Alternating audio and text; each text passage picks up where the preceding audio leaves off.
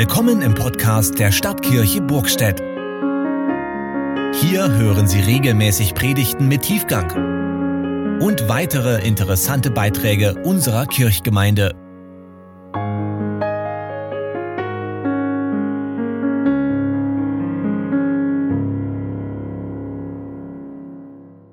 Die Lesung für den heutigen Sonntag steht bei Daniel im zweiten Kapitel die Verse 1 bis 24 sowie 46 bis 49 und ist zugleich der Predigttext. Im zweiten Jahr seiner Königsherrschaft hatte Nebukadnezar einen Traum. Der Traum beunruhigte ihn so sehr, dass er nicht mehr schlafen konnte. Da gab der König den Befehl, Zeichendeuter, Magier, Zauberer und Sterndeuter zu rufen. Sie sollten ihm sagen, was er geträumt hatte. Die Männer kamen und traten vor den König. Der König sagte zu ihnen, ich hatte einen Traum. Nun bin ich sehr beunruhigt, weil ich den Traum nicht verstehe. Die Sterndeuter sagten auf Aramäisch zum König, Lang lebe der König, erzähl deinen Knechten, was du geträumt hast, und wir werden es deuten. Der König antwortete den Sterndeutern, Mein Entschluss steht fest. Ihr sollt mir sagen, was ich geträumt habe, und es mir auch deuten. Wenn ihr das nicht könnt, dann soll man euch in Stücke reißen. Eure Häuser sollen zu Schutthaufen werden. Wenn ihr mir aber sagen und deuten könnt, was ich geträumt habe, dann gebe ich euch Geschenke. Euch wird große Ehre zuteil. Daher sagt mir, was ich geträumt habe, und erklärt es mir. Da wiederholten sie, was sie zuvor gesagt hatten. Der König möge seinen Knechten erzählen, was er geträumt hat. Dann werden wir ihm den Traum deuten. Der König erwiderte, ich weiß ganz genau, dass ihr nur Zeit gewinnen wollt, denn ihr habt erkannt, dass mein Entschluss feststeht. Wenn ihr mir nicht sagen könnt, was ich geträumt habe, ist das Urteil über euch gefällt. Jetzt wollt ihr euch etwas ausdenken. Ja, ihr möchtet mir etwas Falsches auftischen, um Zeit zu gewinnen. Nun sagt mir, was ich geträumt habe. Dann weiß ich, dass ihr meinen Traum deuten könnt. Die Sterndeuter antworteten dem König, auf der Erde gibt es nicht einen Menschen, der die Forderung des Königs erfüllen kann. Nie zuvor hat es einen König gegeben, der von Zeichendeutern, Magiern und Sterndeutern so etwas verlangt hat ganz egal, wie groß und mächtig er war. Was der König verlangt, ist zu schwer. Niemand kann ihm sagen, was er geträumt hat. Nur die Götter können es, doch die wohnen nicht bei den Menschen. Daraufhin wurde der König wütend und sehr zornig. Er befahl, alle Weisen Babyloniens umzubringen. Als der Befehl kam, die Weisen zu töten, suchte man Daniel und seine Freunde, denn auch sie sollten getötet werden. Da hatte Daniel einen klugen Einfall. Er wandte sich an Arioch, den Befehlshaber der königlichen Leibwache. Der war losgezogen, um die Weisen Babyloniens zu töten. Daniel fragte Arioch, den königlichen Befehlshaber, warum hat der König einen so harten Befehl gegeben? Arioch erklärte Daniel die Angelegenheit. Daraufhin ging Daniel zum König. Er bat den König, ihm etwas Zeit zu geben, bis er ihm den Traum erklären könne. Daniel ging nach Hause und erzählte alles seinen Freunden, Hanania, Michael und Asaria. Er forderte sie auf, bittet den Gott des Himmels um Erbarmen. Vielleicht enthüllt er mir das Geheimnis des Traumes und wir werden nicht mit den anderen Weisen getötet. In der folgenden Nacht hatte Daniel eine Vision und das Geheimnis wurde ihm enthüllt. Da pries Daniel den Gott des Himmels und sagte, Gepriesen sei der Name Gottes von Anfang an bis in alle Zukunft. Ihm gehören Weisheit und Kraft. Er verändert das, was ist, und gibt allem seine Frist. Er setzt Könige ab und setzt Könige ein. Er gibt den Weisen die Weisheit und den Einsichtigen die Erkenntnis. Er deckt auf, was tief und verborgen ist. Er weiß, was im Dunkeln ist, und bei ihm ist das Licht. Dich, Gott meiner Vorfahren, lobe und preise ich. Du hast mir Weisheit und Kraft gegeben. Du hast mich jetzt erkennen lassen, worum wir dich gebeten haben. Die Sache des Königs hast du uns erklärt. Daraufhin ging Daniel zu Arioch. Dem war vom König befohlen worden, die Weisen Babyloniens umzubringen. Daniel trat ein und sagte zu ihm, Bring die Weisen Babyloniens nicht um. Lass mich vor den König treten, ich werde seinen Traum deuten. Im folgenden Textabschnitt kommt Daniel vor den König. Er erzählt ihm den Traum von einem großen Standbild und deutet ihn.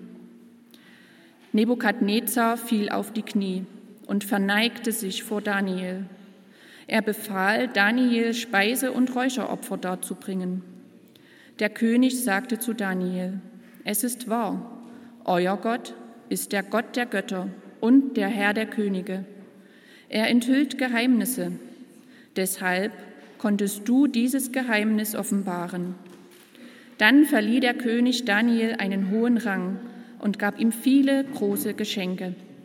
Er machte ihn zum Herrscher der Provinz Babylonien und zum obersten Vorsteher aller Weisen Babyloniens. Auf Daniels Bitte hin beauftragte der König Schadrach, Meschach und Abednego mit der Verwaltung der Provinz Babylonien. Daniel aber blieb am Hof des Königs. Worte der Heiligen Schrift. Liebe Gemeinde und heute speziell liebe Konformanten, ein ellenlanger Predigtext, so ist das, wenn man sozusagen über eine Geschichte erzählen will. Es waren jedenfalls heiße Zeiten damals in Babylon vor etwa zweieinhalbtausend Jahren am Hof von König Nebukadnezar.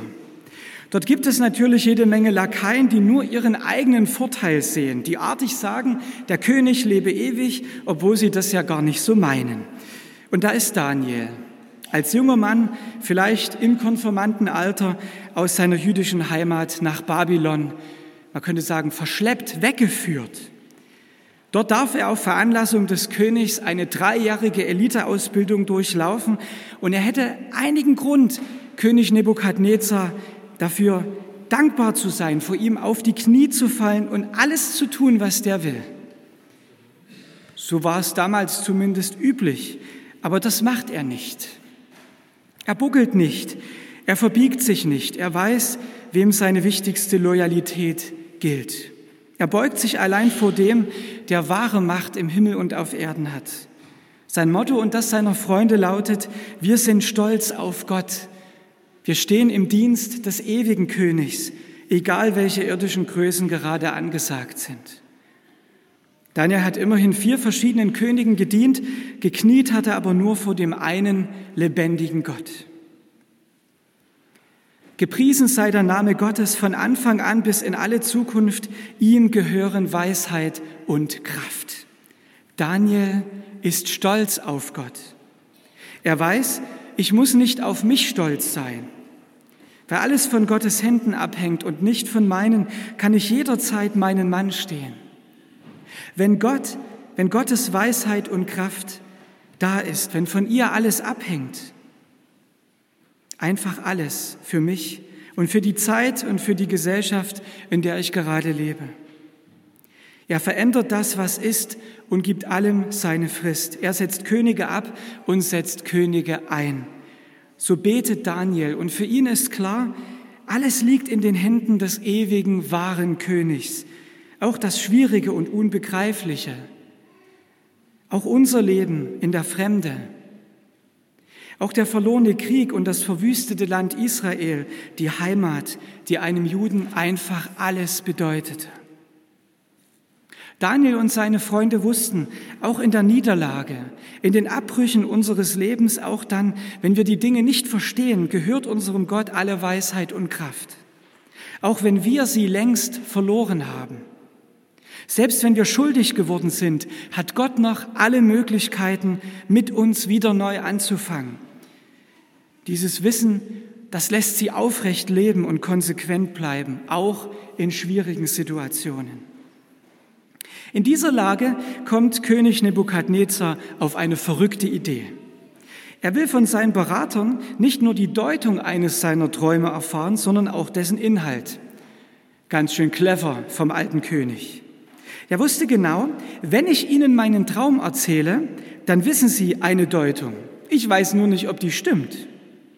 Also sollen Sie ihm Traum und Deutung sagen. Unter Androhung der schlimmsten Strafen. Dann ist es nicht mehr schön. Ne?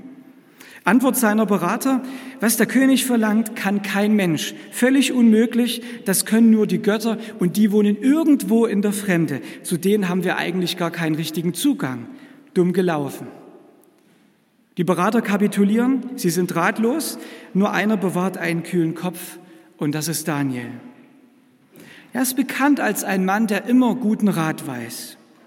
Nicht, weil er selbst so ein Superchecker wäre, sondern weil er einen kennt, der voller Weisheit und Kraft ist. Und darum weiß er auch, was jetzt zu tun ist. Zunächst einmal hört er genau hin und fragt am Hof nach. Er besorgt sich die Informationen, die er braucht. Und dann sucht er seine drei Freunde, seine Gefährten auf und teilt ihnen mit, was er in Erfahrung gebracht hat. Und schließlich suchen sie miteinander Gottes Angesicht. So geht's in stürmischen Zeiten. Hören und fragen, dann gemeinsam vor Gott treten und sich dabei von nichts und niemandem instrumentalisieren lassen. Innerlich frei bleiben. Wer vor Gott tritt, der bleibt innerlich frei. Der gewinnt innere Freiheit. Daniel ist stolz auf Gott weil der Weisheit und Kraft hat. Und der weiß, wer vor Gott kniet, der kann vor Menschen gerade stehen, auch vor dem mächtigsten König, den es damals gab. Menschen, die wissen, wer wirklich Weisheit und Kraft besitzt, die müssen nicht auf den Anspruch hereinfallen, der auch in unserer Zeit immer wieder erhoben wird. Du musst es doch bringen, du müsst es doch wissen. Oder, falls man seine eigenen Grenzen noch wahrnimmt, die anderen müssen es doch bringen die Kanzlerin, die Wirtschaftsbosse oder die Manager. Auf diese verführerischen Stimmen wird man nicht hereinfallen, wenn man einer wie Daniel ist. Der hat die Verantwortung nicht abgeschoben. Er konnte seinen Mann stehen, weil er wusste, ich gehöre zu dem, der Weisheit und Kraft hat. Wer vor Gott kniet und vor Menschen gerade steht, der weiß, ich stehe im Dienst des wahren und ewigen Königs. Der braucht mich zwar eigentlich nicht, aber er gebraucht mich trotzdem. Gott könnte ja ohne größeren Qualitätsverlust seine Dinge auch ohne uns tun, aber aus irgendeinem Grund möchte er das nicht. Er will uns mit einbeziehen, uns an seinem Werk beteiligen, uns gebrauchen, so wie Daniel. Daniel bleibt seinem Glauben treu. Er hält sich an Gott fest und richtet sein Leben auf ihn hin aus. Und Daniel weiß, dass er von Gott gehalten wird, dass er in ihm befestigt ist. Daniel hat das klar gemacht, wie ihr Konformanten heute. Denn das bedeutete das lateinische Wort confirmare, festmachen, bestätigen. Ihr bestätigt euren Glauben und riskiert damit die Hingabe an Gott. Daniel und seine Freunde führte diese Risikobereitschaft bis in einen Feuerofen und in eine Löwengrube hinein. Und die Bewahrung des Herrn führte sie auch unbeschadet aus beiden wieder heraus. Extreme Situationen sind das. Es muss nicht immer so extrem sein im Leben, aber Menschen wie Daniel sind immer auch politisch prophetische Menschen. Sie wissen, ich muss im Alltag dieser Welt meine Frau oder meinen Mann stehen, nicht im einsamen Kämmerlein, nicht verborgen oder abgeschieden, so dass es nicht wehtun kann, sondern in dieser Welt und in dieser Zeit. Wer es wagt, in diesem Augenblick, in dieser Gegenwart, in die Gott ihn hineingestellt hat, seinen Platz einzunehmen, der riskiert Hingabe. Inmitten der politischen Spannungen ist Daniel einer, der sich nicht raushält, der weise und klug agiert, der nicht in den frommen Rückzug geht, nicht einfach in Deckung, sondern der es wagt, den Kopf in den Wind zu halten. Einer, der mitmischt, aber mit Köpfchen, der sich nicht danach umschaut, wer die Sache jetzt retten könnte, sondern der spürt, es kommt auf mich an. Daniel wartet nicht darauf, dass einer kommt, der die Dinge in die Hand nimmt und für Ordnung sorgt. Er merkt, ich könnte das sein. Ich bin der, den Gott in diese Situation hineingestellt hat. Nicht überheblich, sondern demütig registriert er das. Liebe Konfirmanden, Gott will euch zu Frauen und Männern wie Daniel und seine Freunde machen. Zu Menschen, die ihren Platz entdecken und tapfer einnehmen. Darauf wird es wohl ankommen, auf Menschen, die einen Herzschlag haben wie Daniel. Unser Land und unsere Demokratie sind darauf angewiesen, dass Christen ihren öffentlichen Platz einnehmen die sich nicht fromm zurückhalten, sondern sich hineinwagen in die Spannungen des Lebens. Und weil Daniel das tut, wird er zu einem Mann des Durchblicks, dem Gott Geheimnisse offenbart. Die Berater sagen, kein Mensch kann das, was du König verlangst. Daniel dagegen macht deutlich, König, ich kann das auch nicht, aber ich kenne einen, der es kann. Ich kann dich in Kontakt bringen mit jemandem, der weiß, wo es im Leben lang geht. Daniel sieht, was andere noch nicht oder vielleicht nie sehen werden. Es sind Menschen gefragt, die gemeinsam auf Gott hören und sich auf ihn hin ausrichten, die alles von Gott erwarten und Offenbartes deuten, die geheimnisvolle Zusammenhänge erkennen und Lösungen aufzeigen können. Jede Zeit braucht prophetische Durchblicker. Jede Zeit ist auf solche Frauen und Männer Gottes angewiesen, die ihren Platz einnehmen, auch wenn sie das etwas kostet. Ich möchte zwei Beispiele nennen, ein recht aktuelles und ein historisches. Das ziemlich aktuelle Beispiel, einige von euch sind ja Fußballfans. Die EM, deren Viertelfinale gestern Abend ja leider ohne unsere Mannschaft ablief, ich gebe jetzt nicht meinen Tipp ab, wer Europameister wird, aber vor zwei Wochen, vor knapp zwei Wochen geriet das alles so plötzlich ziemlich in den Hintergrund. Es ging darum, ob das Münchner Stadion vor dem Spiel unserer Nationalmannschaft gegen Ungarn wegen eines umstrittenen Gesetzes des ungarischen Parlaments in den Regenbogenfarben leuchten sollte. Und schnell zählte nur noch die Frage, hopp oder top. Statt schwarz oder weiß hieß es diesmal, bist du für bunt oder dagegen? In einer sehr schnell emotional aufgeheizten Debatte spielten viele andere Punkte kaum mehr eine Rolle. Etwa die Frage, wie politisch muss oder darf der Sport sein? Was steckt denn hinter dem Streben nach Buntheit? Welche Interessen werden hier verfolgt und was wird problematisiert? Ich möchte jetzt gar nicht so tief in die Materie einsteigen, aber ich hatte den Eindruck, dass es in Sport und Politik an diesem Tag kein anderes Thema mehr gab. Und mich hat das genervt. Und ich habe gemerkt, was da für ein Druck auch auf dem Kessel ist. Konkret, ich kenne viele Menschen, viele Leute, die etwa homosexuelle Paare nicht schief anschauen, die sich aber dennoch schwer damit tun würden, diesen Lebensstil aus der Tiefe ihres Herzens und ihre natürlichen Empfindungen heraus als so den neuen Standard oder von Gott bewusst gewollt zu bezeichnen. Und dennoch würden sie nie und nimmer Menschen, die lesbisch oder schwul empfinden, persönlich angreifen. Befürchte, im Licht des Regenbogens betrachtet, würde das zu wenig sein. Schnell wird hier vermutet, wer nicht bunt ist, der diskriminiert. Ihr Lieben, hier liegen wichtige Einsichten, die wir auch etwa auf die Klimafrage oder auf das Thema Migration beziehen können. Lasst uns vorsichtig sein, wenn Debatten ideologisch zu werden drohen, wenn es nur noch schwarz oder weiß gibt und uns die Differenzierungen wegbrechen. Das persönliche Gewissen muss in der Bindung an Gottes Wort frei bleiben. Und im Einsatz gegen Diskriminierung sollte es keine neue Diskriminierung geben. Übrigens kommt das Wort Diskriminierung ursprünglich vom lateinischen discrimin und heißt erstmal schlicht und einfach Unterscheidung. Auch ihr Konformanten werdet die Fähigkeit zum Unterscheiden reichlich benötigen. Die Regenbogenfahne gibt siebenfarbig als Symbol für den Frieden und in umgekehrter Reihenfolge sechsfarbig als Symbol für die Homosexualität. Und ursprünglich ist der Regenbogen ein Bundeszeichen Gottes.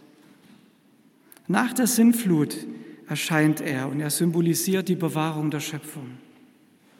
Und damit steht er auch für die Erhaltung von Gottes ursprünglichen Konzept für den Menschen als Mann und Frau. Ja, wir möchten so gerne sein, wie wir eben sind. Und wir möchten uns nicht verstecken müssen. Das ist doch klar. Aber darf Gott auch noch er selbst, nämlich Gott, sein? Nun das historische Beispiel. Es war im April genau ein halbes Jahrtausend her, dass Martin Luther 1521 vor dem Reichstag zu Worms stand und vor dem Kaiser und den Reichsständen den Widerruf seiner Schriften verweigerte. Mit denen hatte er die Wahrheit von Gottes Wort bezeugt und auf dieser Grundlage eine Reform der Kirche gefordert. Und in seiner Rede in Worms sagte Luther wortwörtlich, wenn ich nicht überwunden werde durch die Zeugnisse der Schrift oder durch die evidenten Vernunftgründe, bin ich durch die von mir herangezogenen Schriftstellen besiegt. Und das Gewissen ist im Wort Gottes gefangen. Und ich kann und will nicht irgendetwas widerrufen, weil es weder gefahrlos noch heilsam ist, gegen das Gewissen zu handeln. Ich kann nicht anders, hier stehe ich, Gott helfe mir. Amen. Und so öffentlich zu reden, das war für Luther damals alles andere als ungefährlich. Dem böhmischen Priester Johannes Huss hatte eine ähnliche Aktion reichlich 100 Jahre zuvor auf einem Scheiterhaufen in Konstanz noch das Leben gekostet. Luther war zu diesem Zeitpunkt ja bereits mit dem Bann belegt, also aus der Kirche ausgeschlossen. Und kurze Zeit danach verhängte der Kaiser die Reichsacht über ihn. Und das hieß, niemand durfte ihn mehr beherbergen und jeder durfte ihn ergreifen und nach Rom ausliefern. Und trotzdem hat Luther an dieser Stelle nicht gekniffen, sondern sich mutig zu dem gestellt, was er als Wahrheit erkannt hatte. Und ihm ging es dabei nicht um eine Reform, um der Reform willen. Ihm ging es darum, dass alle kirchliche Lehre sich zuerst und nur an der Bibel auszurichten habe. Das Bibellesen machte den Wittenberger zum Reformator, nichts anderes. Deshalb hat das Bibellesen auch in der Konformantenzeit natürlich eine wichtige Rolle gespielt. Und deshalb ist es gut, wenn ihr weiter in der Bibel lest und euch dort die geistige Nahrung, die geistliche Nahrung holt. Jedenfalls, ohne Luthers beherztes Auftreten hätten wir heute manche Erkenntnisse weniger, die unseren evangelischen Glauben so tief und so reich machen. Und dabei vertraute Luther dem, der allein helfen kann und bei dem alle Weisheit und Kraft ist. Liebe Konformanten, die Polarisierungen in unserer Gesellschaft nehmen zu. Und es ist schwer, hier einen guten Weg zu finden und sich nicht instrumentalisieren zu lassen. Aber immer wieder gab es in der Geschichte Frauen und Männer, die sich im Hören auf Gottes Weisung und gestärkt sowie immer wieder auch korrigiert durch die Gemeinschaft der Glaubensgeschwister nicht verbiegen ließen, sondern die beharrlich gebetet und bedacht gehandelt haben und die auch bereit waren, unbeirrbar für die Wahrheit einzustehen, wenn sie diese erkannt hatten. Es waren Christinnen und Christen, die wussten, es gibt einen, der die Dinge in seinen Händen hält, der wirklich Weisheit und Kraft besitzt, und wir gehören zu ihm. Ich komme zum Schluss. Gott hat Weisheit und Kraft. Ihm gehört alles. In seinen Händen liegt alles. Er setzt Könige ein und Könige ab, nicht wir. Und wir können dabei sein, mittendrin im Geschehen. Nimm wie Daniel deinen Platz ein, den Gott dir zugedacht hat in dieser Zeit. Und dieser Zeit, äh, dieser Platz, der muss ja nicht gleich im Ausland sein oder als Berater von Regierenden. Es muss auch nicht gleich ein Luther sein, der da in euch steckt. Aber Frauen und Männer, die wissen, wo sie hingehören, die sind auch in unserer Zeit kostbar und unentbehrlich. Revolutionäre der Herzen sind gefragter denn je. Menschen, die den Herausforderungen der Zeit mutig begegnen, weil sie sich im Dienst des wahren und ewigen Königs wissen. Und darum bitten wir diesen Herrn, dass er uns festhält, wenn die Flut kommt. Führ mich dorthin, wo ich unbegrenzt vertraue. Lass mich auf dem Wasser laufen, wo immer du mich hinführst. Führ mich tiefer, als ich selber jemals gehen kann, dass ich fest im Glauben stehe in der Gegenwart des Retters.